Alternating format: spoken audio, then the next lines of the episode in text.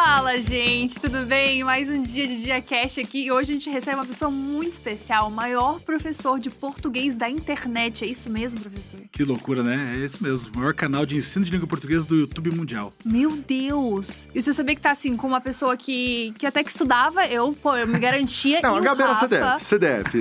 Gabi Eu não queria usar CDF. esse tipo de palavreado, É, mas sim. Gabi CDF. Eu tive meus momentos, tinha tudo pra dar É. certo. E o dar Rafinha?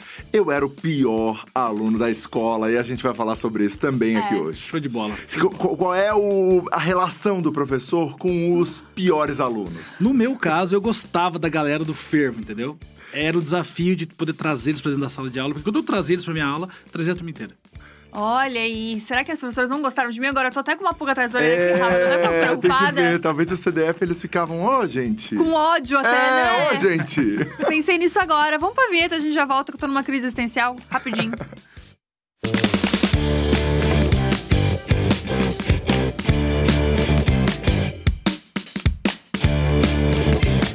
Vai, não vai, ah, ele é bonzinho, não vou gostar. Não tem isso, né? Não É. faz sentido. Mas e eu não era nerd chata que ficava tipo, ai, professor, não- você quis dizer não sei o quê? Não era essa pessoa. Ficar desafiando o professor, Não, né? sabe o que Não, mais. Sabe o que. nunca. Do nerd, o que mais me irritava da, da, da pessoa que era realmente muito Só estudiosa? cuida que tem bastante gente assistindo que se E que pode identifica. ser, É. né? É, era a pessoa que chegava e falava assim: Ô professor, é pra, sei lá, dedurava o que faz bagunça, entendeu? Ah. Chegava e falava: Ô professor, ele tá copiando de mim, sabe? Ai, eu não fazia Gente. isso, eu era bem Tem, trouxa, tem aqueles que inclusive. fazem assim, né? Professor, pode ficar lendo gibi na aula? É. Ai, nunca foi essa pessoa. Nunca foi. Eu era uma nerd solitária, que eu era nerd pra mim, assim, eu não. Ela nerd pra mim é boa, né? É, eu era uma nerd pra mim, ficava quieta. Mas, professor, primeira coisa de tudo. É, como você era como aluno, assim? Você era Então. estudioso? Você era de qual, de qual time? Eu era o cara que dominava a parte de comunicação, então, assim, história, geografia, língua portuguesa, as humanas ali, tava tranquilo. Agora, as exatas, eu sofria. Mas eu ralava pra tentar uh, a- a chegar na, na- na média, entendeu? Mas eu era um cara que era tranquilo. Eu, eu sempre fui muito comunicativo. Então, eu era o cara que sentava. Às vezes na frente, às vezes no fundo, às vezes no meio, às vezes no canto. Então, eu me relacionava bem com todas as áreas da, da sala de aula, assim. Então, eu não tinha, ah, eu era do fundão ou não. Eu me dava bem com a galera do fundão, com a galera da frente, com a galera do lado. É óbvio, tinha dias que eu tava mais animado. Então, aí, os, os professores, não, senta aqui na frente hoje, que hoje você tá um pouquinho mais. Mas, você eu era um já- cara estudioso, Você já assim. pegou dizer. recuperação no final do ano? Já, já peguei recuperação, claro. Mas Óbvio. nunca em português. É, pra, pra, pra passar, pra, pra chegar, pra chegar na final, né? Você tem que, quer dizer, pra ser campeão tem que passar pela final, né? Então, Entendi. eu já entendi. fui. Em português não, em português nunca fiquei pra nenhuma recuperação. Em português não. Inclusive foi por isso que eu decidi ser professor de português. Porque no primeiro momento eu decidi ser professor. Aí eu falei, não, quero uma profissão que possa ajudar as pessoas. Eu pensei, não, pô, professor é a profissão que ajuda as pessoas, pelo menos deveria. Aham. Aí eu falei, tá, beleza, mas do quê? Aí depois que eu pensei na disciplina, aí eu lembrei, pô, português sempre tive facilidade na escola, eu gostava de ler, de escrever, fazia poema quando era pequeno, essas coisas todas. Sempre gostava de é, escutar música lendo a letra da música, os encartes. E eu falei, não, língua portuguesa é, é- acho que é um caminho. Eu tenho facilidade e vou saber também explicar para as pessoas. Aí que eu escolhi ser professor de língua portuguesa. Então, português eu nunca precisei estudar para uma prova. Eu ia para a sala de aula, Nossa. prestava atenção na aula, ia para casa, fazia tarefa de casa, fazia a prova. Era assim, era a prova era mais uma tarefa normal para mim de português. Já matemática, física, química, aí eu tinha que ralar Que muito. também tem bastante letra, mas não precisava. É, né? mas É, essas letras aí com inclusive. soma, divide, subtrai É. raiz aí complicou. mais complicado.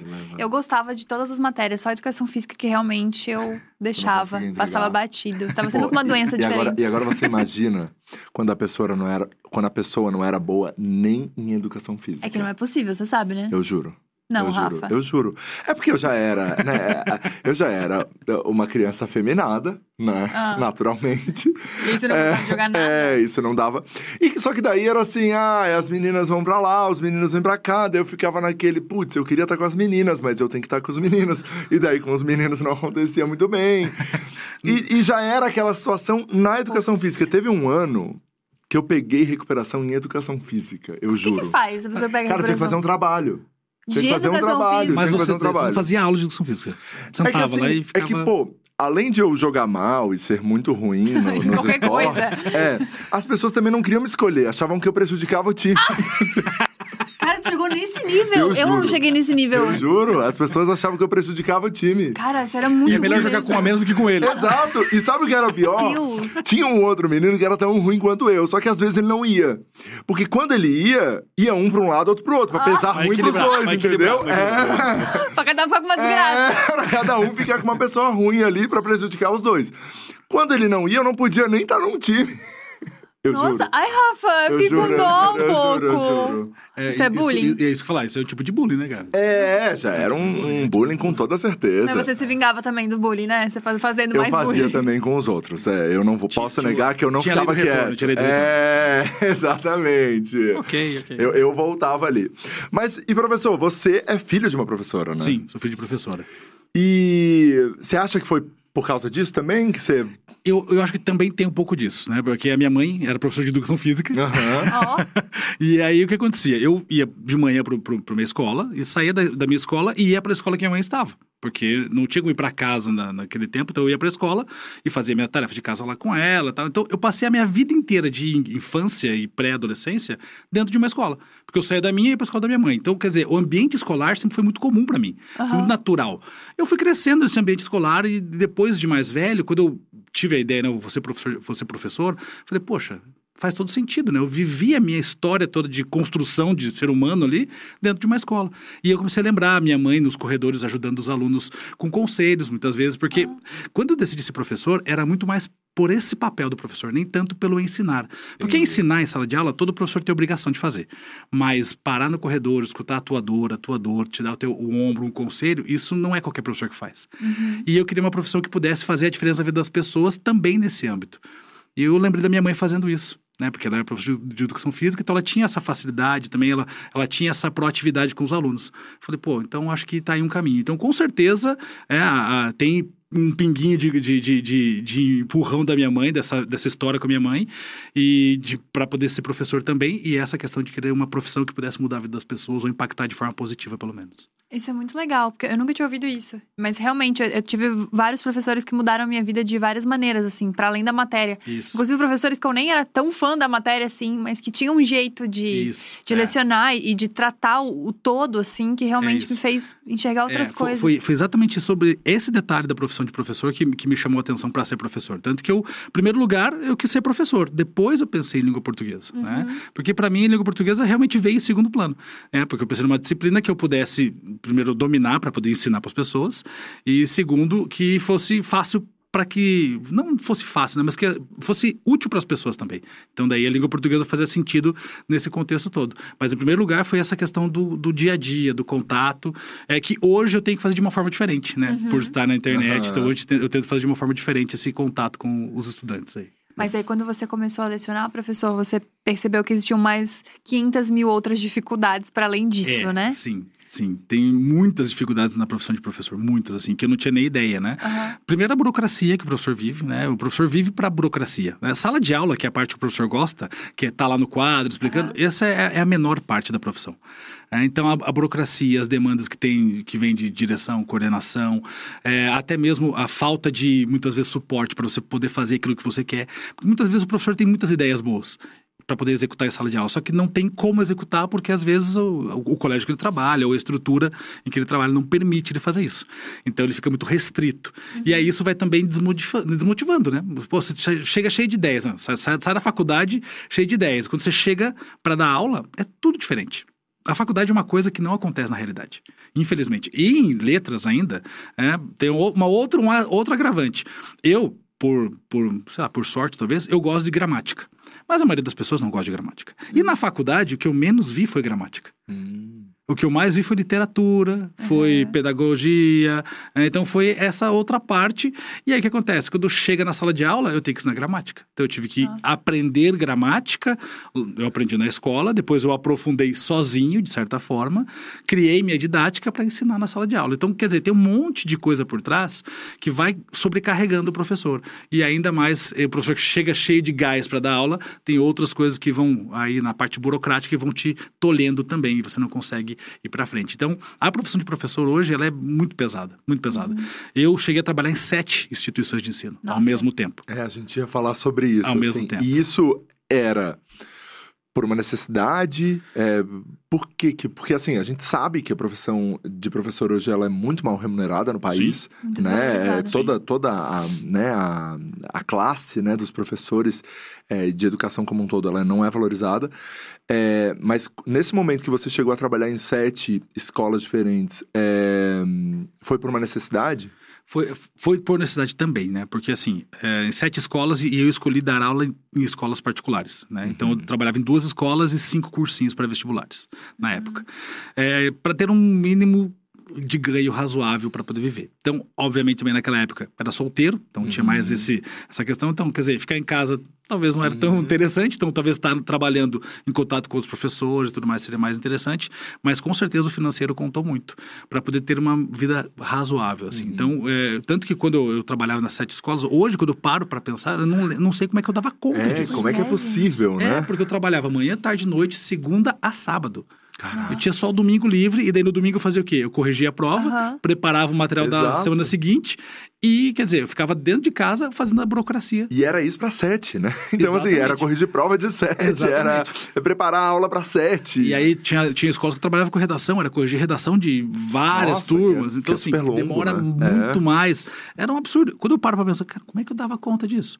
É, Não é à toa que eu tinha 40 quilos a mais naquela época, isso que eu já não sou tão, tão magrinho, né? Então, assim, mas a minha saúde foi indo. Pô, cada vez mais pro ralo, porque você vai se enfiando nesse, nesse, nesse, digo, nesse fluxo de trabalho que você nem percebe. Então é muito doido de pensar nisso. Então foi sim por necessidade financeira, né? E também pensando em criar um know-how para minha carreira. Né? Uhum. Eu queria criar esse know-how porque a minha vontade era de trabalhar só em pré-vestibular. Por quê? O pré-vestibular paga melhor, só que é, você tem que ter um mínimo de, é, digamos, uma construção de carreira para chegar no pré-vestibular. Tem que ter um É, nome. E tem que ter um nome. Isso, tem né? que fazer ter um nome. É. Então, até chegar nesse ponto de poder trabalhar só em pré-vestibular, eu precisava trabalhar em vários lugares para criar essa bagagem para daí chegar no pré-vestibular. Né? Criar o know-how, fazer o nome e chegar até um pré-vestibular. Então, também devido a isso que eu fui me acumulando de coisas. E quando a gente fala do nome, a gente tá falando também sobre essa bagagem que você falou, né? É sobre a experiência, ter, Isso. ter várias artimanhas ali pra poder explicar pros alunos Exato. e você esse nome acaba sendo em cima disso, né? Exato. E é, e é assim. como E a eu falei pra- experiência que É, vai dar. Eu falei pra vocês, eu saí, de, sa- saí de- de- da, da faculdade e não, sabe, não, não estudei gramática, né? Não, aprofundei gramática. Então, dando aula, eu tive que ir estudando, estudando, estudando e aprendendo, aprendendo cada vez mais para poder ensinar. E isso também faz parte do processo. Então, quanto mais eu estava dando aula das mesmas coisas, mais eu identificava. Esse assunto que eu tô falando aqui, para turma de sétima série, não funcionou dessa forma. Então eu tenho que mudar. Então eu fui criando minha didática também em cima disso. Ah, mas esse assunto dessa forma aqui pro terceirão funcionou. Então, quer dizer, opa, a linguagem pro terceirão é uma, pra sétima série é outra, pro nono ano é outra, sabe? Então eu fui aprendendo na prática. E quanto mais prática eu tinha, mais eu ia cri- criando esse, esse vou dizer, arcabouço de conteúdo para ficar melhor também na maneira de ensinar. Então, tudo isso foi somando, né, foi juntando para fazer o professor que eu queria ser lá, no- lá na frente. É, mas é, foi uma coisa assim que é absurda. Assim, eu paro pra pensar hoje e falei, cara, não sei. Se eu tivesse que fazer isso hoje, eu acho que eu não conseguia, não daria conta de fazer. Nossa, é muito absurdo mesmo. E, E pen- sabe o que. Pode falar. Não, e pensar que ele trabalhava em sete escolas e resolveu trabalhar com internet também. Não, e, eh, antes de chegar na internet, e como é que era? E, e o que, que o professor usa pra conseguir decorar o nome dos alunos? Porque é, é É. tipo. Eu, eu não sei o nome. tipo, como assim? Sabe mesmo, às vezes? Chama de Tati. Como assim? Não, como assim? É, é uma Tati, coisa que eu sacanagem. ficava assim. Como é que o professor sabe o nome de todo mundo, Aham. gente? Então, hoje eu não sei como que tá, mas na minha época, já parece que faz, né, 300 anos, mas na minha época tinha uma coisa chamada chamada, né? Você abriu o livro de chamada e tinha que fazer a chamada todos os dias da mesma, das mesmas turmas. E aí a chamada me ajudava a gravar o nome de todo mundo. Aham. Então, ah, Entendi. sétima A, vamos lá, fulano, ciclano. Então, ia chamando todos os dias, fazia a mesma chamada com os mesmos alunos, botava o Czinho do lado ou o Fzinho de falta e você ia identificando o rostinho. Você passava um ano, dois anos chamando os mesmos alunos todos os dias. Aí você vai gravando, não tem Entendi, como não gravar. entendi. E, por exemplo, eu trabalhei numa escola que eu dava aula para sétima série, oitava, agora já nem mais sétima, né? agora é sexto ano, né? Mas é sétima série, oitava série, depois primeiro, segundo e terceiro da mesma escola. Então, o aluno, eu pegava o aluno na sétima Você série crescia com ele. e acompanhava ele até o terceirão. Ah. Aí não tem como não saber o nome do aluno. Chega no terceirão, sabe o nome de todo mundo. entendi. Na verdade, se na oitava série eu já sabia o nome de todo mundo, Aham. porque as turmas né, Aham. seguiam juntas. Então fica mais fácil. Agora, trabalhando em pré-vestibular, pré-vestibular não sabia o nome de ninguém.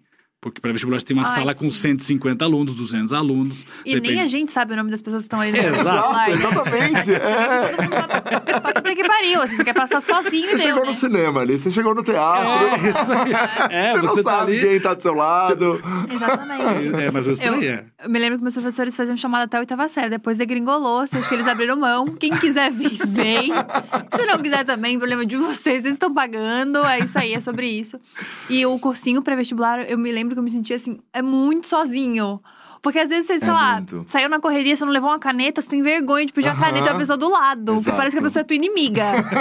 É, você... mas é porque tem isso de fato, né? Vai todo Se fosse o mesmo, o mesmo curso que ela fosse tentar, era quase isso. É, Nossa, era mais ou menos isso, porque eu era bem nerdzinha e aí eu ganhei uma bolsa quando eu tava no primeiro ano do ensino médio pra fazer aula com o pessoal do terceirão. E aí eu me lembro que era tipo uma turma só de, de galera que queria fazer medicina. E eu no meio, no primeiro ano do ensino médio, quer dizer, tava lá mais pelo carisma mesmo.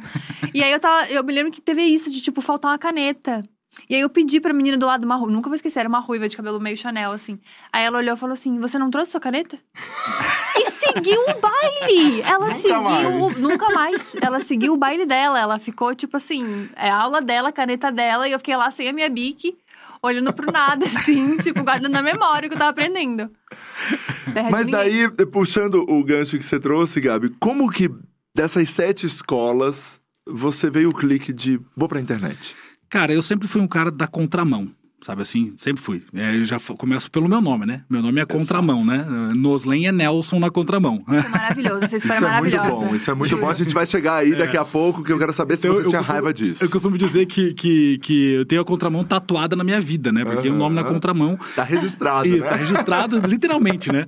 E eu sempre procurei ir na contramão da, da- das coisas normais, assim. Ah, é normal tal coisa? Pô, não, não é normal, sabe? Eu sempre, não, nunca gostei desse, desse papo, ah, isso aqui é normal. Não, ah, eu, ah, eu não gosto da galera do fundão, é normal não gostar da galera do fundão. Não, eu gosto da galera do fundão. Né? Eu não- nunca fui, eu, eu sempre fui tentar quebrar estereótipos, quebrar essa coisa de pensar fora da caixa mesmo. E eu sempre enxerguei tudo que acontece na vida, no mundo, como um, uma, algo a mais para ensinar. Sempre cheguei dessa forma. E em 2015 foi rolou o boom dos smartphones. Né? E aí co- começou todo mundo ter acesso fácil ao smartphone e começou a chegar o quê? Os estudantes dentro de sala de aula com o smartphone na mão. O terror dos professores. E aí as escolas não estavam preparadas para isso. E professores também não, enfim. E aí o que aconteceu? As sete escolas que eu trabalhava falaram assim: tire o celular do aluno, põe o aluno para fora de sala, o lugar de celular é na casa deles, não é aqui, tal, tal. Falei, Gente, tá errado isso. Se o celular chegou na minha vida, chegou na vida do aluno, vamos usar essa ferramenta a favor da educação. E aí eu fazia o contrário do que as escolas pediam. Falando, não, não vai tirar o celular de ninguém. Fica o celular, só que assim, ó, vamos prestar atenção em mim aqui.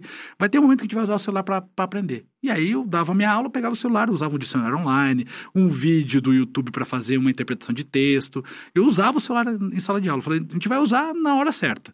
Então eu comecei a fazer o contrário do que pediam para mim. Falei, quer saber? Eu vou fazer mais do que isso. Eu não vou só usar o celular dentro da minha sala. Eu vou levar a língua portuguesa para dentro do celular. E lá em 2015, o caminho mais fácil era criar um canal no YouTube. Então, essa foi essa a ideia. É pensar em levar a língua portuguesa para dentro do celular, porque estava todo mundo com o celular na mão. Pensei, ó, mais cedo, mais tarde estão ali e vão cruzar comigo. E aí vem a democracia da internet, que eu posso gostar e ficar assistindo aquele professor, ou eu posso passar e ver outra coisa. Tá tudo certo. Foi essa a minha ideia lá em 2015. Aí eu abri um, o canal, no finalzinho de 2015, foi outubro mais ou menos, e eu falei assim, olha, vamos botar um vídeo piloto aqui para ver o que acontece. Coloquei um vídeo piloto resolvendo seis questões do Enem anterior, 2016 2014. Fiz lá a resolução das questões e deu 1.400 visualizações. E eu tinha avisado só para os meus alunos em sala. Tudo bem, tinha sete escolas, mas eu não tinha 1.400 alunos. Aham. Falei, opa, cheguei em pessoas mais longe do que eu imaginava. Falei, ah, legal. Aí eu tirei o vídeo do ar, organizei e tal, e comecei a postar vídeo a partir de março de 2016. E eu tinha uma janela na minha, na minha semana, que era quinta-feira à tarde, lembro até hoje. Eu só tinha quinta-feira à tarde livre, aí umas três, quatro horinhas, que era quando eu gravava a aula e deixava para um amigo meu na época editar e subia as aulas no canal do YouTube. Então foi assim que começou.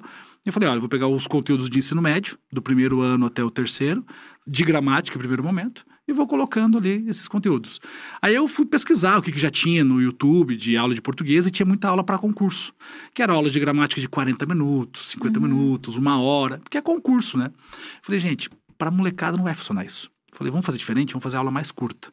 15 minutos, 20 no máximo. Então, eu peguei os mesmos assuntos que tinha lá de uma hora, 40 minutos, e comecei a fazer em 15, em 20.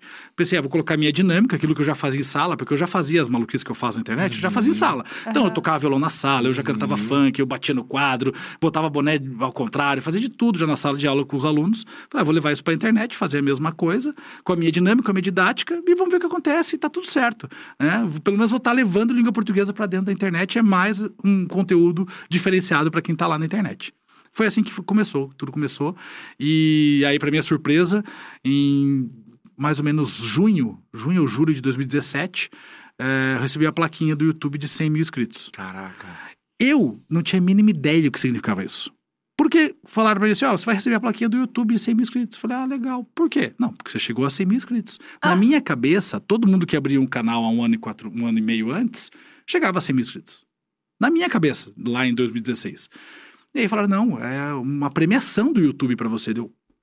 Aí caiu a ficha. Falei, opa, eu acho que tem coisa a mais aqui. Por quê? Olha que doido. Eu não era consumidor de YouTube naquela época.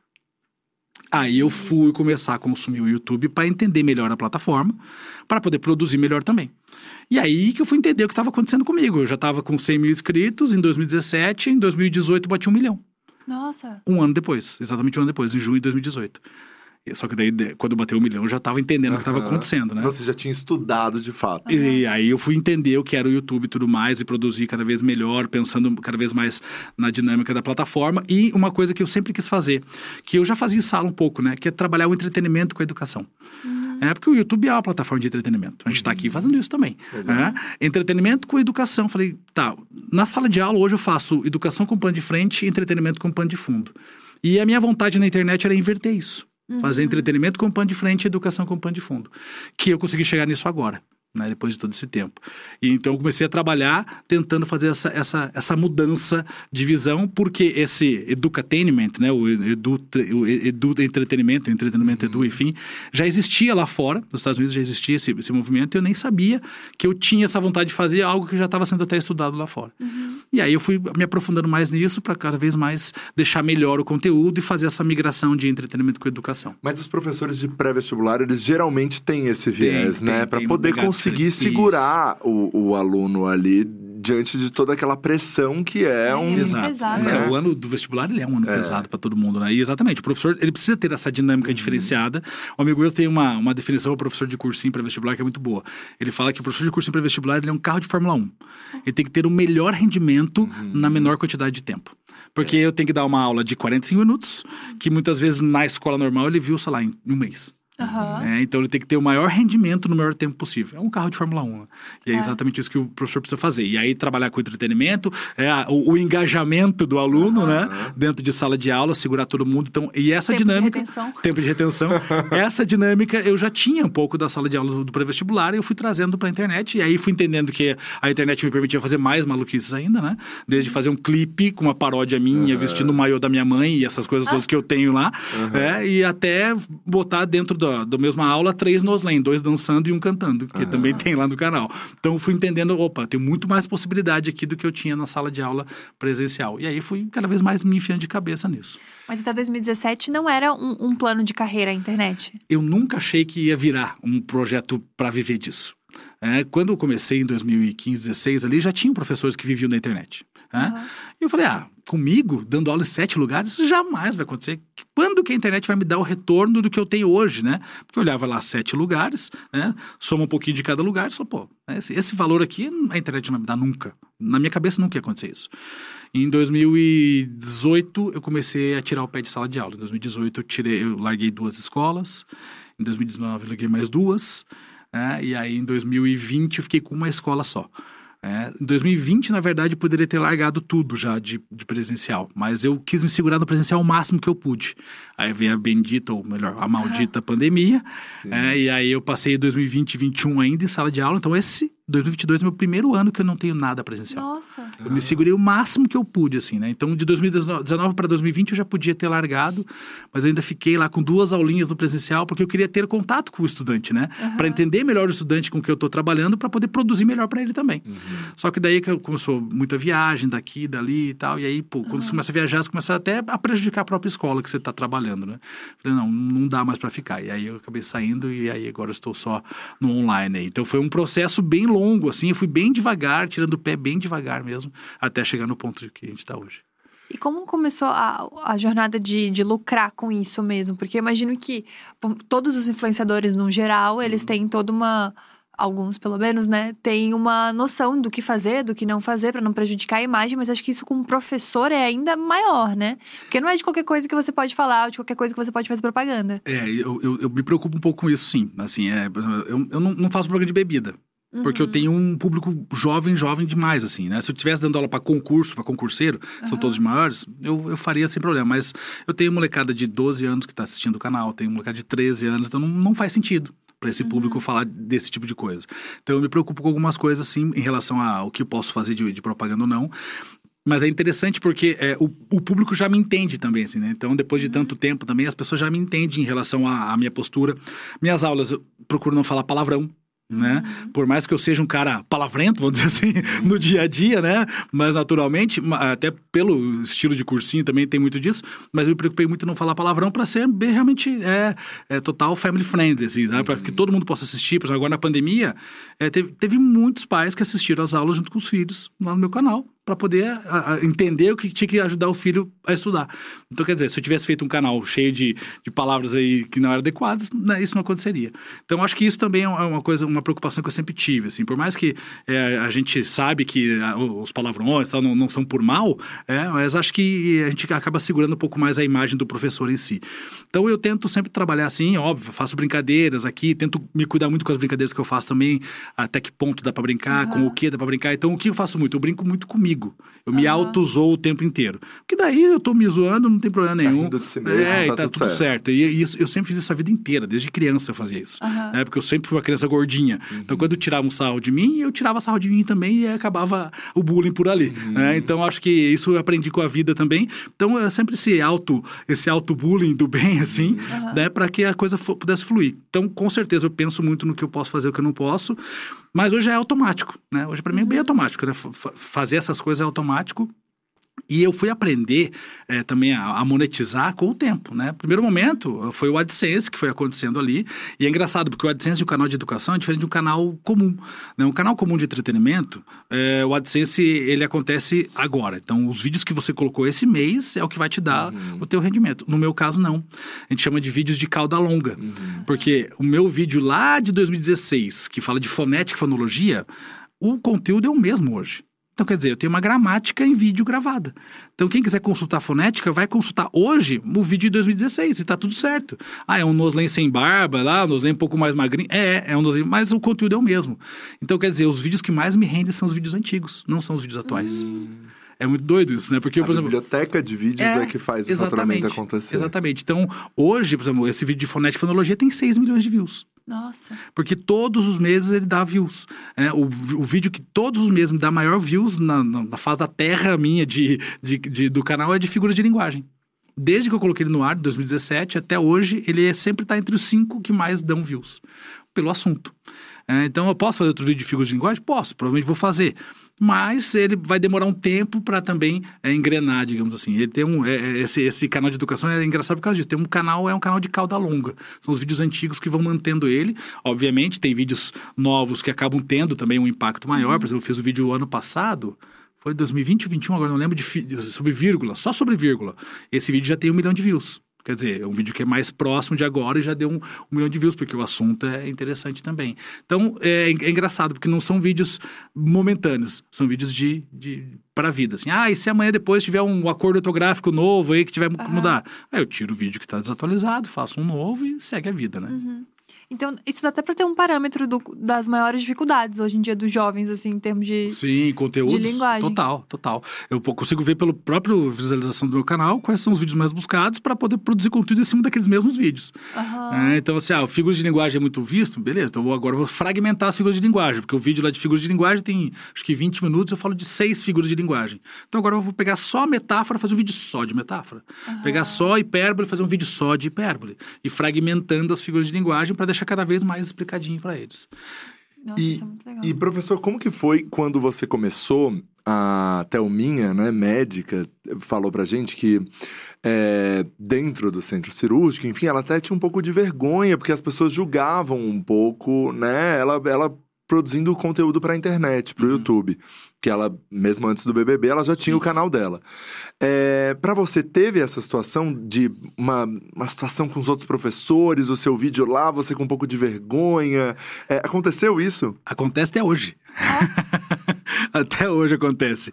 Quando eu comecei na internet, eu ouvi muitos dos colegas de trabalho assim: ah, é, na internet é só palhaçada, ninguém ensina na internet, lugar de educação não é na internet. Eu falei: não, cara, lugar de educação é onde. Em qualquer lugar do mundo, onde, onde ela precisa estar. Ela precisa estar na internet, precisa estar no dia a dia, precisa estar em todos os lugares.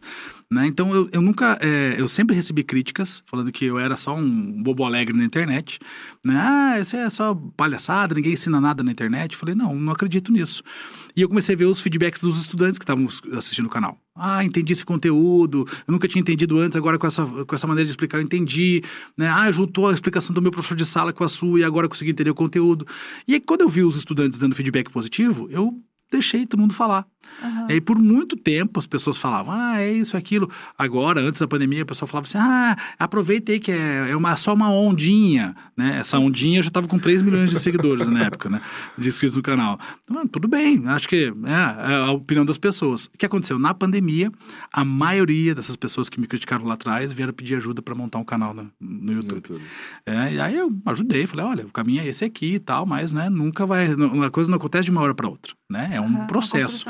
É, eu tô há seis anos nessa, nessa construção. É, foquei nos números? Não, nunca foquei nos números. Sempre foquei no conteúdo e em quem eu queria chegar, que eram os estudantes. É, então, acho que isso é uma coisa importante. E as pessoas hoje estão focando, ah, eu quero viver da internet, quero ganhar em dólar, né? Porque é isso que as pessoas pensam, né? O AdSense é dólar. Né? É, mas não é bem assim que funciona. É, acho que tem um processo todo. Enfim. Eu recebi críticas muito e ainda recebo. Ainda recebo. Tem muita gente que, por exemplo, o meu Instagram, né? Meu Instagram eu faço, eu pego lá as trends do momento, faço as dancinhas lá e coloco os conteúdos de dicas rápidas, porque, pô, é 15 segundos, um minuto, né? É uma dica. Não tô aprofundando conteúdo nenhum. Sempre tem alguém lá, ah, esse professor já perdeu a mão, fica só rebolando. Sempre tem alguém xingando lá. Falei, sejam bem-vindos, haters. A casa é sua também. É, ouvir de vocês, ouvir de vocês aumenta o meu faturamento. É isso. É, cara, quanto mais interação, melhor. Quanto mais você comenta, melhor. Quanto mais dislike ou você deixa Aham. melhor também, tá tudo certo. Porque o meu foco não, não é para essas, essas pessoas, são para as pessoas que precisam. E eu tenho muito mais gente dando feedback positivo do que feedback nega- negativo. Então, tá tudo certo, não tem problema.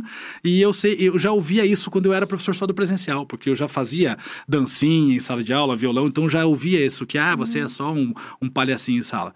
Quando eu vim para a internet, aumentou a quantidade de pessoas, mas na proporção ainda eu tenho muito mais gente elogiando o trabalho do que depreciando. Então, eu, Claro. nunca liguei. Não, E é muito louco a gente falar sobre isso aqui, porque ontem a gente falou sobre a internet, sobre o- as coisas boas, as coisas ruins, enfim.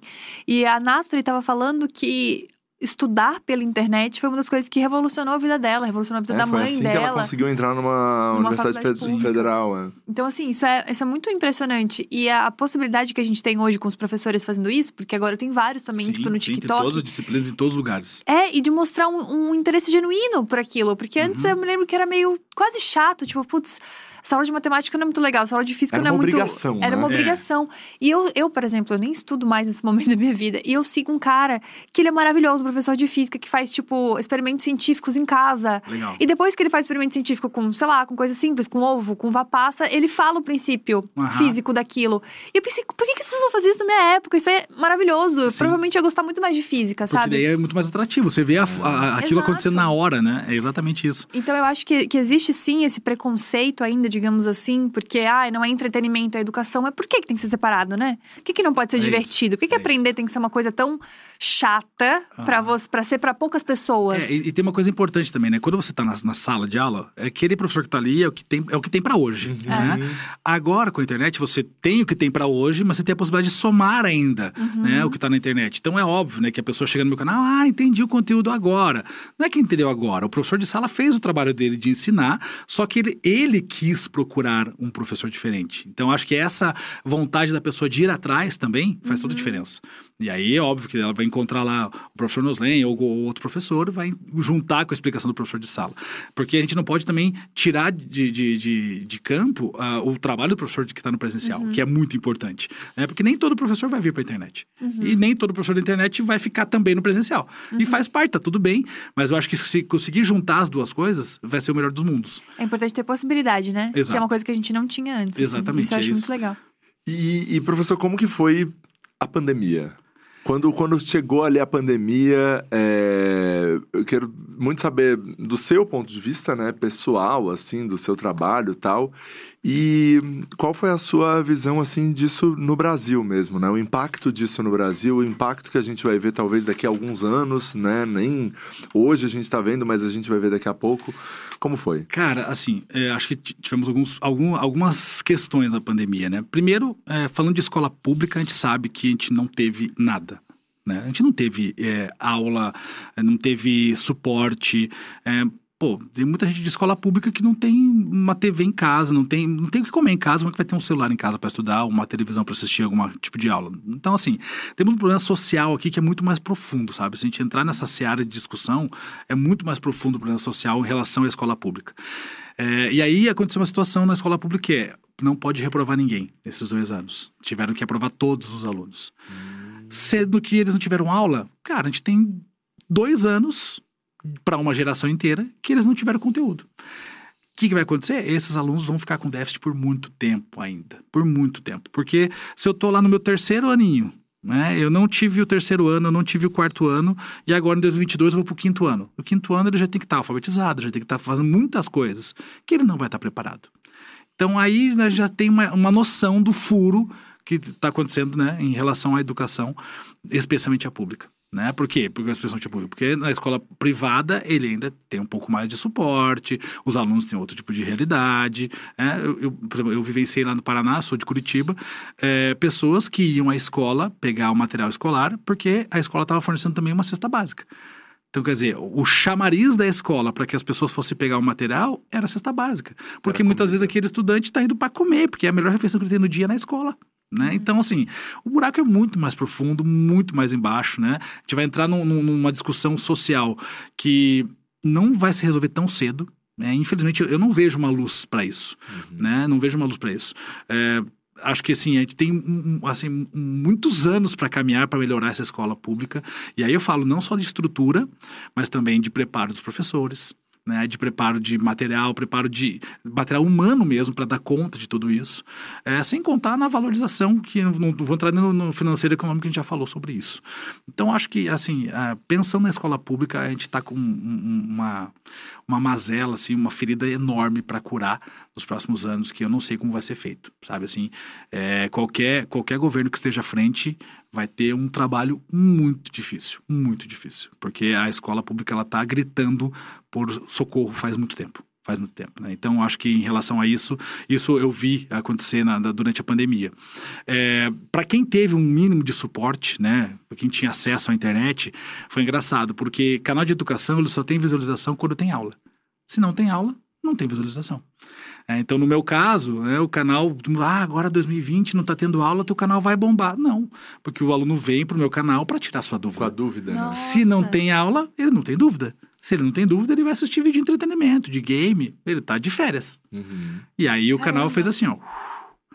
E foi por isso que eu consegui, exatamente em 2020, fazer essa virada de chave, de colocar o entretenimento na frente com educação como pano de fundo. Eu tive que me reinventar já dentro da internet, né? Porque já foi uma reinvenção para entrar na internet. E agora eu tive que me reinventar dentro da internet, em que eu fiz um- alguns quadros eh, misturando coisas que estavam estavam faltando no mundo, digamos assim. Futebol, né? Era uma paixão nacional, parou no mundo todo. E a escola também parou. Falei, bom, vamos juntar as duas coisas. E aí, é, em junção, isso foi um, até um projeto muito bacana, que foi bem quando eu cheguei até a Play 9, né? Play 9 hoje é a minha agência, e eles me ajudaram a criar esse, esse quadro, que é o quadro Batalha de Hinos. Eu peguei hinos de time de clube de futebol, fazia leitura, interpretação, compreensão e vocabulário do hino.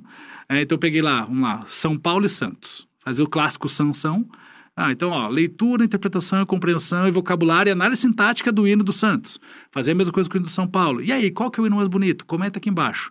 Ou seja, trabalhei com entretenimento como pano de frente. E aí eu comecei a trazer de novo pessoas para o canal, porque eu peguei algo que era é, muito comum, é, mexi com as torcidas e mexi também com essa parte de é, o, o, vocabulário e tudo mais, interpretação de texto, e consegui resgatar o público nesse processo. Então, primeiro semestre de 2020, eu fiz acho que 12 embates, assim, que foi o que resgatou o canal, porque o canal tinha feito uma queda gigantesca, assim. Nossa. E aí, depois disso, as escolas particulares começaram a dar algum tipo de, de retorno de aula tal, começaram a tentar fazer alguma coisa, e aí o canal começou a retomar, é, mas foi a virada de chave que eu fiz para esse educatainment acontecer, e aí até hoje a gente está nesse processo. Então foi bem interessante, mas a pandemia deixou, assim, um uma, uma ferida gigantesca, né? não só na educação, né? Nas nossas vidas de modo sim, geral, né? Sim, Nas nossas vidas de modo geral. Assim. Então, é, a gente vai levar algum, algum tempo ainda resgatando tudo isso, reconstruindo, é, de todas as áreas, assim, é emocional, pensando no emocional também dos próprios estudantes, né? Sim. Porque a relação social dentro da sala de aula do, do, do colégio é muito importante.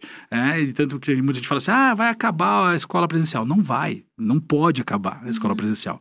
Né? Porque esse convívio social é a preparação para a sociedade maior. É. É, é. Tantos fatores, A gente né? precisa é, disso, O relacionamento né? humano é uma das, das é. coisas que você precisa aprender. Né? Exatamente, né? Lidar com o outro, saber ganhar, saber perder, saber ajudar, saber ter empatia, né? A empatia começa dentro da sala de aula, quando o teu amigo foi mal na prova, você vai lá dar um para ele chorar, uhum. entende? Então, assim... Saber lidar com todas as emoções. É, essas emoções, tudo isso está dentro da escola.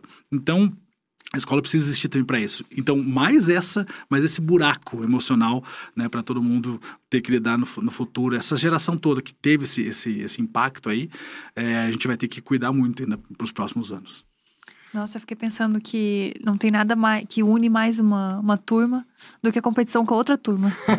Verdade. Chegou um professor na sala falando: É, vocês estão perdendo pra 3D. 3D também é melhor. Acabou Meu Deus, o dia acabou, daquela. Acabou, Nossa, acabou. nunca vi uma galera tão unida. É. Tinha gente que eu não sabia o nome, mas que eu queria que passasse naquela prova. É, exato. A exato. união faz a força. Aprendi isso no, na, com ódio do ensino médio. Olha que importante. E, professor, sobre a sala de aula, é... Os alunos, todos eles, eles tentam colar nas provas. Certo. Eu acho que todos. Não todos. Acho que todos. Ela, Nem todos. Ela, ela, ela, é, Nunca Gabi, colei, professor. A Gabi não tentava.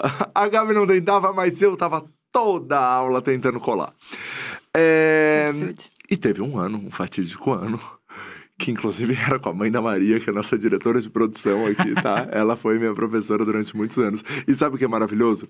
Quando a Maria que trabalha aqui na Dia, né, que é a nossa diretora de produção, começou a trabalhar na Dia, ela chegou pra mãe dela e falou: ai, mãe, comecei a trabalhar na Dia tal. E o diretor lá da Dia, ele era seu aluno. Daí ela falava o meu nome e ela não lembrava de nada, não lembrava. Ela falava, gente, mas ele foi meu aluno. Daí a Maria mostrou uma foto da minha mãe um dia. E daí ela falou: lembrei dele. Pela tua Porque mãe. lembrou da minha mãe. Ela vê mais a tua mãe do que tu. Exato. Ela, ela, Será ela que a mãe dele conhecia. era chamada na escola direto? Nossa Será? Senhora. E daí teve uma vez com a mãe da Maria que a gente descobriu o gabarito de uma prova. Ela nem sabe disso. Nossa. que fui eu que descobri. A gente descobriu o gabarito de uma prova. E a gente descobriu também que pegar o giz e escrever branco, né? Um giz branco. Escrever na parede branca em cima do quadro ali.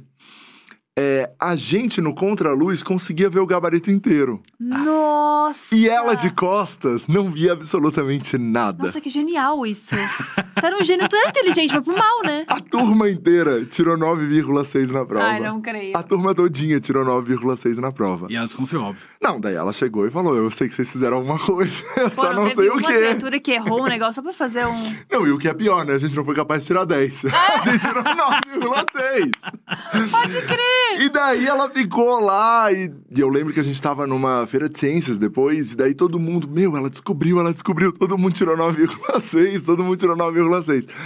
E daí ela nunca descobriu Nossa, como a gente tirou aquela nota, ninguém falou também, o que foi maravilhoso, porque foi uma turma Nossa, inteira, foi né? uma turma inteira. Mas, professor, é, nesse ponto, como é que é no dia a dia, quando os alunos estão tentando ali fazer as coisas, o que vocês estão vendo? Vocês fazem uma vista grossa para alguma coisa, não faz? Como é que é o professor ali? Porque o professor também já foi aluno. Então Sim. ele.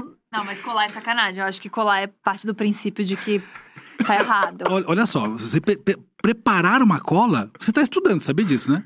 Porque você vai ter que ler o conteúdo, fazer a cola, você está estudando. Mas a- não usar a cola na hora. Então, quer dizer, o trabalho que você está tendo para fazer a cola era melhor você estar fazendo tá estudando. estudando de verdade, para valer. É óbvio que a gente é, já foi aluno e já sabe todas as artimanhas, né? Por exemplo, eu, eu estudei em colégio estadual e colégio federal. Então, assim, tinha zilhões de artimanhas que os meus amigos usavam para colar. Aí eu também nunca colei, tá? Então, fica Ah, tranquilo. professor, tem Mas carinha, essa, tá mas, essa você, muito. mas essa você nunca tinha ouvido. Do É, giz tá, branco giz na não, parede. giz não. Nossa, isso é não, os, quase os meus criminoso. amigos colocavam, a- a- cortava a borracha no meio, assim, escrevia, daí dobrava, fechava a borracha, parecia que ela. Aham. Era, era- eram umas coisas assim que. Nossa, como é que enxergar? era Einstein, era Einstein o negócio. Enfim, é, e aí a gente já sabe. Eu, quando aplicava a prova, o que, que eu fazia? Eu botava o óculos escuro, ficava na frente da sala, com o braço cruzado. E a turma inteira ali. Aí eles não sabiam onde eu tava olhando. Então o que acontecia? Eu brincava com eles assim, ó. Olhava pro lado assim, eu levantava o óculos. Eu baixava, olhava pro outro Ah. lado, levantava o óculos. Aí ninguém colava, eu ficava com medo. E ficava andando pela sala o tempo todo. Né? Então, e aí quando eu via alguém se mexendo muito aqui, eu já ia chegando perto da pessoa.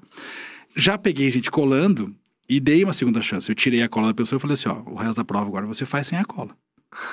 Então, eu não, não zerei a prova da pessoa, mas eu falei, ó, as primeiras questões que estão respondidas eu vou olhar com mais carinho. Então, assim, eu dava a segunda chance, mas eu já peguei Ai, gente colando. bonzinho. É, eu era bacaninha, né? Você era um professor bonzinho? Eu, eu sempre dentro fui um professor bonzinho, assim. Agora, assim, se eu, eu tenho uma coisa que me deixa é, fora de, de, de controle, é a injustiça. Então, se eu me sentisse injustiçado pela turma por alguma situação, aí eu descia das tamancas, entendeu? Se isso acontecesse, por exemplo, na tua turma. É, aí Eu, eu ia ficar muito chateado. Porque se eu era um cara bacana com vocês, vocês me sacaneassem com isso, pô, aí, putz, eu ia ficar muito chateado. E aí eu levantava pra 10, eu falava alto mesmo, assim, né? Então eu me magoava com a turma. Porque, pô, eu tô sendo parceiro de vocês. ficava sentido. Eu ficava sentido. Eu, eu, eu, eu, eu sou extremamente afetivo, emotivo, assim, Aham. visceral. E aí eu não, aí eu ficava muito chateado mesmo, e aí eu perdia o encanto pela turma. Mesmo que fosse a melhor turma da- que eu tivesse no, no, no- no colégio. Se fizesse uma sacanagem comigo nesse sentido, eu falava, pô, vocês não precisam fazer isso comigo. Né? Então eu ficava magoado e aí, aí a, a relação mudava. Aí eles iam ter que me conquistar de novo. De novo. Entendeu? Então Entendi. é- É, foi isso que era a esse gente tipo de teve que professor. fazer com a mãe da Maria. Foi. Foi isso que a gente teve que fazer com a Não, mãe da mas Maria. desculpa, vocês foram muito burros nesse sentido. Por que uma não errou um, não errou outra coisa? Porque todo mundo com Cara. 9.6. E o pior é isso. Ela ficou chateada com a turma inteira e a culpa era minha. Nossa, Rafa. Entendeu? é Porque eu fui lá, eu consegui isso, não lembro nem como que eu consegui. Ela fez a prova numa outra sala, e daí eu fui no banheiro, encontrei com alguém daquela sala, peguei o gabarito, levei antes dela vir aplicar a prova. E foi, enfim, eu era, eu era, eu era o pior, realmente. Eu era assim, ó. De uma outra maneira também, que era, tinha aqueles cartazes de trabalho na sala de aula. E daí eu colocava va- toda a cola nos cartazes na sala de aula, entendeu? E ninguém estocava? Ninguém se tocava. Tipo, tava lá os cartazes sobre, sei lá. Nossa, amigo, você tinha tanto tempo pra planejar maldade. Como é que exato, não me eu estudava? desse. Eu ia atrás de Não sentava a bunda na soluções. carteira pra estudar, né? Gente, era tanto, tanto Ele, ele plano. queria, ele queria só o atalho, só o atalho. É, eu queria, na verdade, construir essas coisas, entendeu? Você era eu queria... criativão, É, eu era criativo. Nossa. Disruptivo, entendeu? Disrup... Ah, É, disruptiva. disruptiva. Disruptiva. É, corrupto agora chama disruptivo. É, Corruptivo, né? exato, Exato. Sabe qual que eu tinha um, um pavor, assim, ó, do, de um professor, que ele era o terror de todas as turmas? Eu tinha três professores de matemática no ensino médio. e Tinha um deles que ele entre... quando ele entregava a prova, ele entregava por ordem crescente de nota. Nossa. Então, era uma tensão. Imagina uma sala que ninguém falava um A. A primeira nota era mais baixa. A Então primeira nota sempre era de uma amiga minha, que ela tirava 0,5. sempre. Era eu. A Eka, beijo, Eka. Se você tá assistindo isso, essa é sobre você. A Eka já, ela já levantava, ela já esperava que era dela, assim. E aí ficava uma tensão, porque daí chamava não sei quem. Aí quando começava a chamar uns que a gente sabia que era um pouco mais inteligente, ela falava: quanto que a Beca tirou? Quanto que a Beca tirou? Ai, já tá em 4,5. Era nesse desespero. Juro, era, Era uma terror tensão. psicológico. Era um terror Ah, psicológico. mas isso é muito legal. Era super legal. Adivinha quem era a última a receber a prova? Tu. Aham.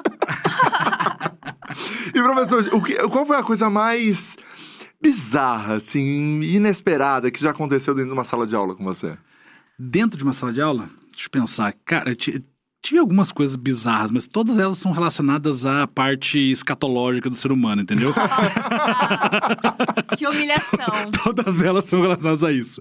Aqui, uma que eu sempre lembro que eu comento que, é, é, assim, professor não pode rir dos alunos, né? De modo geral. A gente tem que tentar manter ali, né? E, Compostura. É, é, era uma sala de sétima série. Eu escrevendo no quadro e, né, todo mundo concentrado escrevendo. Era um conteúdo longo que eu tava passando no quadro, não sei nem qual era o conteúdo. E aí, é, Curitiba é muito frio, né? Uhum. E aí, sempre é época de, de inverno, todo mundo aquele. Né, aqueles uhum. funga-funga assim. Uhum. E aí as pessoas te, sempre estão espirrando, porque ou tem renite, ou tá resfriado, enfim. É isso lá atrás, né? agora qualquer espirro já acho que é Covid, enfim. Uhum. e aí um menino tava bem na primeira carteira, assim. Ele foi espirrar e segurou o espirro, sabe? Você faz assim pra segurar o espirro, só que na hora que ele segurou em cima, saiu embaixo, entendeu? Putz. Putz. E eu ouvi, óbvio, porque eu tava aqui no quadro e fez aquele. Aí eu, eu não olhei para trás, já comecei a ficar vermelho, segurando o riso. E aí eu comecei a ouvir a turma rir. Né? E eles tentando se segurar para não rir. E aí eu falei, fui, vou virar dar uma bronca todo mundo para parar com isso, né? Quando eu virei, do lado dele tinha uma aluna, lembro até hoje, a Marina Naomi. Ela tava deitada no chão, assim, ó. Sem ar de tanto rir. Ah, sabe quando você tá rindo assim? Ele peidou! Aí acabou, né? Aí acabou a aula, aí eu não consegui segurar também. Aí eu para, pessoal, até eu peido aqui na frente, não sei o que, né? Mas essa foi a mais, assim, porque era a turma inteira. Acabou a aula ali, faltava, sei lá, uns 10 minutos pra acabar a aula. E o menino ficou roxo, vermelho. Nossa, Inclusive, que... esses dias eu encontrei com ele no. Você lembra no, da no cara shopping. dele? Encontrei ele no shopping, todo barbado, assim. Eu lembrei, hum, peido rei. e... Já, já sofreu alguma humilhaçãozinha? Humilhação assim? Não, gente, eu fazia humilhação com as pessoas. Eu, eu era, como eu já falei, eu era, eu era. eu, eu era, era, o, eu o, era. o bulinador. Eu era, eu era, eu era. Eu uma vez, ah. eu, eu, já te contei, acho isso, né? Uma vez eu tinha uma amiga minha que sentava na frente, cabelo super comprido, assim, e daí eu falava, ai, deixa eu fazer um carinho no teu cabelo tal. E daí ela falou, beleza. Daí eu pegava o cabelo dela assim, ó. E eu ia fazendo assim, ó. Ai, que ódio! E eu fiz isso na cabeça inteira. Nossa, eu tô com ódio agora. Você fez isso em mim, ela foi, ela foi pro recreio com a cabeça assim. Porque o cabelo dela tava todo embolado. e a turma inteira olhando eu fazer. Rafa, como é que você conseguiu se formar, meu amor? Também não sei, gente. Também não sei. Nossa, Mas, enfim, eu era, eu era desse, desse, desse jeitinho, assim. Essa desse coisa jeitinho. mais. É, essa coisa mais. Horroroso, né? Esse e, a, e a sua mãe hoje vendo, é. Como, como foi todo, todo o processo quando você foi migrando, assim? Cara, minha mãe. É, bom, minha mãe pensa, é, é mãe coruja, né? Mãe solo, filho único de mãe solo. Então, assim, é. é até hoje é o filhinho, né? Uhum. Então, assim, ela é toda orgulhosa de mim, enfim enfim.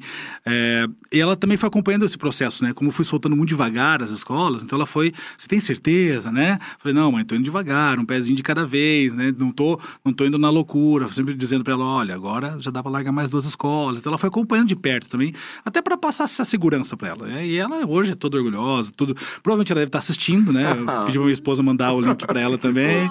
É, se a mãe estiver assistindo, beijo, mãe. É, qual é essa câmera aqui, né? Beijo, mãe, te amo. É, dona Sueli. É, é, minha esposa também, beijo, amor, né? Cláudia.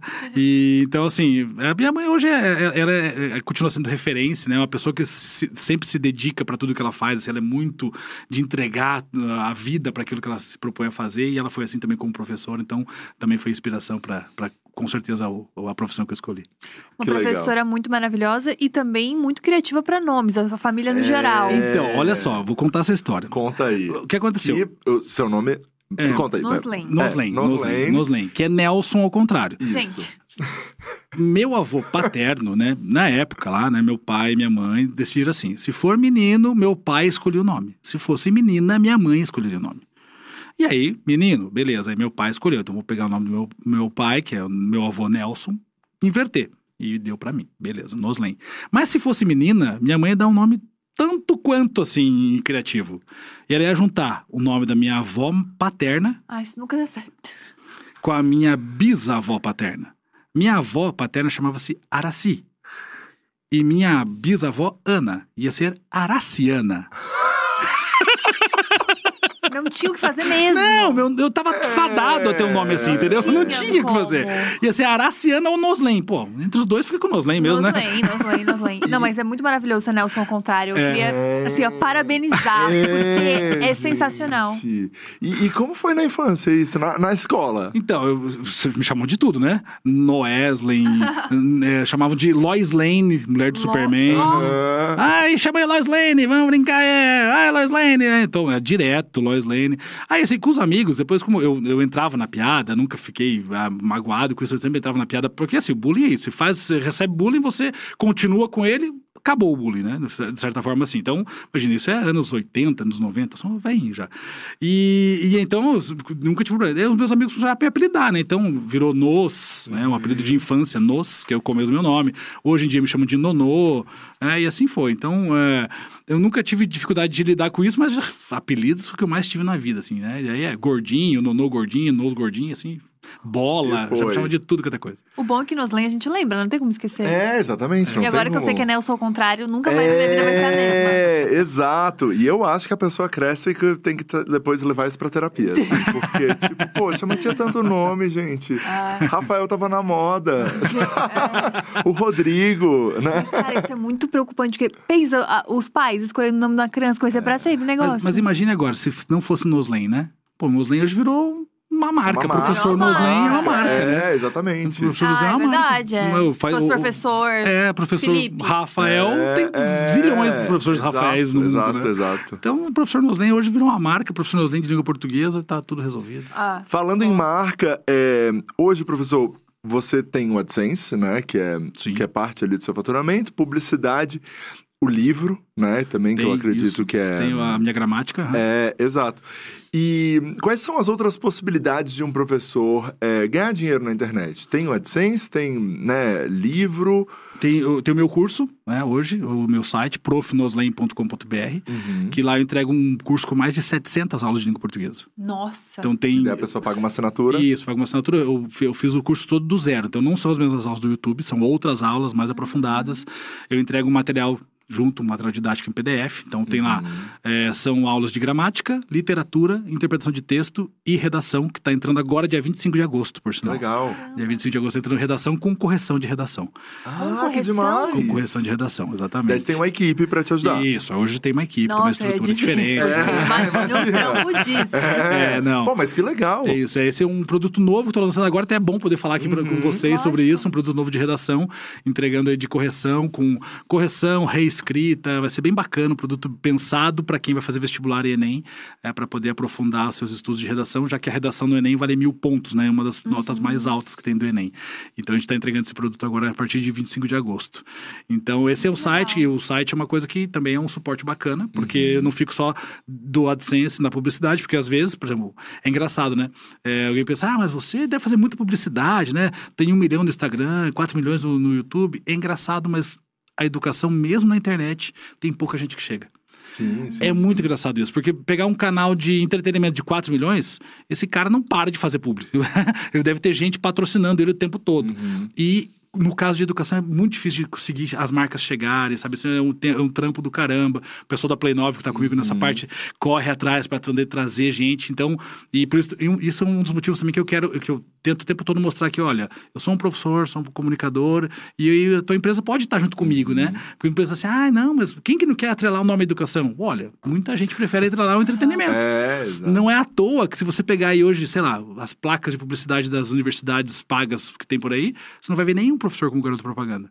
Lógico. Você vai ver o gente do entretenimento. É muito doido É isso, né? contrário o processo. Exatamente. Então a gente está tentando também quebrar essa bolha, quebrar essa realidade em, em relação a isso, até para abrir o caminho para outros professores também, né? Então a gente está nessa, nessa luta, mas também tem, tem meu site e tem esse produto aqui, ó. Bonitão, vou deixar aqui, ó, vou fazer propaganda aqui, né? Que é o Nonozinho. O Nonozinho é esse personagem que eu criei.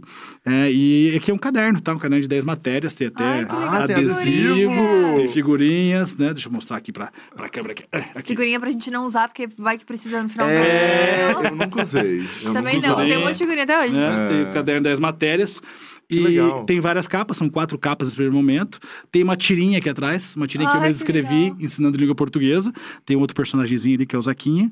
E esse também é um outro produto que eu tenho, eu trouxe pra deixar pra vocês. Ah, Depois vocês tiram para o pra ver como é que vai ficar, você ficar aí no, na- no estúdio. Tá bom. Você já não estudava quando, É, eu não estudava. É. quando tinha a, a idade pra isso.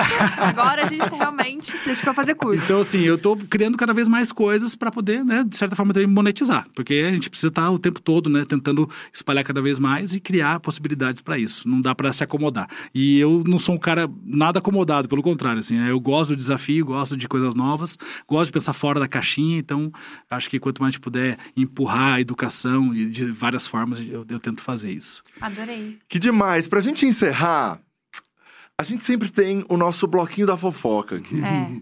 E no bloquinho da fofoca, a gente fala só amenidades e coisas nada interessantes. Bom, gosto disso. É, exatamente. E as pessoas sempre ficam falando assim: não vamos perguntar isso para um professor, É. não vamos perguntar aquilo, não vamos perguntar aquilo outro. Eu quero falar que eu vou realizar a vontade dos alunos e vou perguntar absolutamente tudo. Que a gente pergunta para todos, tá? Exato. Então a equipe fica: não, isso talvez não seja tão Inclusive, legal. no nosso roteiro. Acho, não, acho, Acho que não é bacana legal perguntar isso pro professor. E eu já começo com essa que eles acham que não é legal perguntar pro professor.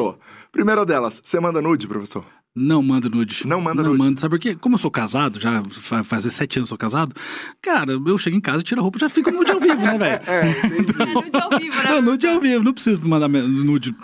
É, é- até porque eu não sou da geração do nude, né? Então, Entendi. eu não, não fui acostumado com isso. Ainda acho meio estranho, vai que vaza. Vai né? que vaza, exatamente. Não, eu- já. É, eu sou mais do ao vivo mesmo, entendeu? entendi. Que já linka com a próxima pergunta. Você entraria no BBB? Certeza. Entraria? Mas chama amanhã, Boninho. Tô lá. Sério? Mesmo? Certeza. Mesmo? Total. Nossa, Nossa, ia me a pessoa divertir. que respondeu muito. aqui mais rápido sem titubear. Ah, Nossa, chamar seria muito ontem. legal. Me chamar, tô lá, tô lá. Só me chamar. Bonito? Não, É, a gente tá fazendo a seleção aqui pra ele. né? A gente É. depois pega É, ali. Não, o... pô, manda pra, pra Thelminha, também deve ter o, o Exato, WhatsApp dele. ela né? já tem o WhatsApp ali, ela já manda pro Boninho. É... Campeã tem moral, pô. É, total, campeã da- de de uma edição histórica. É, a próxima é ah, o item mais caro que você já comprou, mas que seja fútil. É, assim. uma bobagem. É, uma bobagem. Não vale carro, casa, bobagem. É, então, foi, foi um óculos de sol. um óculos de sol. Foi, porque eu fui uma vez é, pra Europa, eu fui lá pra Portugal. E aí, né, é, eu fico com aquela frase na cabeça: quem converte não se diverte. Ah, isso é um Daí erro. você foi. A gente comprou duas matrioscas, É. três, É um com a- com a Thalita na Rússia. Aí eu cheguei no. Lá, eu tava lá em Portugal, eu entrei no shopping, assim, aquele óculos bonitão, óculos assim. Falei, ah, quanto tá aí? Ah, tá 100. Falei, ah, 100 reais? Não, 100 euros, né? Falei, ah, será? Daí eu fui olhar o outro óculos. Tava mais que 100. Daí falei, Mas esse é mais bonito, né? aí comprei, aí voltei todo feliz com óculos no rosto. Quando eu cheguei, eu olhei pra minha esposa lá, quanto você pagou nisso? Quando eu falei, ela, meu Deus! Até hoje eu uso. Ah, hoje eu uso. não, não é, É. não é, não é. Não, não é o meu óculos assim. principal de sol que eu uso, né? Aham. Mas É o mais caro. é o mais Putz. caro. Não, beleza. Não, ninguém vai bater a bolsa de 70k. Não, a gente tem um carro. Agora tem um carro, tem o Porsche Cayenne da o Porsche. Cayenne da família. É, Porque a gente não ia exato. meter carro, mas ela meteu A esse gente, carro. eu falei, é, ela mandou o carro, ela falou, é, não é fútil, mas assim, eu podia ter comprado um outro? É, podia. podia. É, Então Não é fútil. carro tem quatro Então rodas, vai ficou. daqui pra lá de É, boa, né? Ela falou, podia ter comprado um Volvo que é bom também? É. Tava na Podia. minha cabeça um HB20 quando ela falou carro. Eu falei, E eu tô não, pensando é num quid aqui. falei, não, não é fútil. Mas a. Fanbang veio aqui e comprou o Porsche Cayenne dela. É, não teve bolsa de É, 70k, então teu óculos tá tranquilo. Tá tranquilo, tá tranquilo, fica tranquilo. Tá suave. Próxima, professor, que eu vou perguntar todas. Eu não vou, de- não vou poupar nenhuma. É um crush da internet. Um crush da internet hoje? Hoje. Uma tá pessoa, puxado, uma pessoa que você vê e fala assim, puxa, essa pessoa é, Puxa vida, deixa eu pensar. você é Cara, casado, tá não, tudo ó, bem. Já sei, vou falar um crush da internet que é o crush da minha esposa também. Ó, Rodrigo Hilbert. Ah, ele é um mas baita. ele é universal. pegava ele. É, ele é um baita, ele, Ele é é um baita. universal. Ele, Ele, ele, é um ele ia preparar uma grelha pra mim, fazer churrasco. É, ele é um não, baita, ele, ele, é um baita. ele é universal, não existe casamento, não existe namoro quando se trata de Rodrigo Ele, Hilbert. Cauã, tá ali. É, mas mais ele, talvez, hein? É? Pelas possibilidades, que ele cozinha. Com ele, ele... com ele, com o Cauã, Não, tranquilo. vamos dividir Tá- tá também. Nem ligo. E pra encerrar, realmente, uma diva pop. Uma, uma, uma cantora que você fala, essa cantora realmente não tem pra ninguém, assim. Tá. Ela é... Go- Gosto muito de Beyoncé, acho que ela é fora da curva, assim. Rihanna também acho fora da curva. E vou dizer uma, uma, uma brasileira que eu acho fora da curva, Glória Groove. Ah, é, ela a é gente ama. Pra mim, a canta ama. absurdamente. É, incrível, absurdamente. incrível. Assim, acho que. É surreal incrível, mesmo. é É. isso aí, é realmente. Pra é. mim, tá no mesmo nível que as outras duas, tá? É, não, ela é, ela é genial. Olha, nunca o Rafa concordou tanto com o professor, sabia? É, ela é genial, eu amo Glória. Glória é Eu incrível. vi tão animado assim, o professor tá certíssimo. É, porque ele só mandou aqui Beyoncé. Agora? Tá-. Tamo junto, é isso aí, também acho. É isso aí. Mas, professor, muitíssimo obrigado. Foi demais essa, esse papo, essa entrevista. É a primeira vez que a gente bate papo com um professor aqui no Diacast. Pô, que Foi legal, muito legal poder feliz. falar sobre, sobre isso. Assim, eu acho que é muito importante. A gente sabe, né, da educação na internet também. A Nathalie falou ontem aqui sobre isso, né? a- o quão mudou a vida dela. Claro que a gente ainda sabe que é uma situação no Brasil a questão da internet, não são todos os jovens que têm acesso, né? Uhum. Mas é uma transformação que está acontecendo. Sim, e eu acho que se a gente conseguir trabalhar com essa coisa híbrida, a gente tem um futuro bacana, assim, né?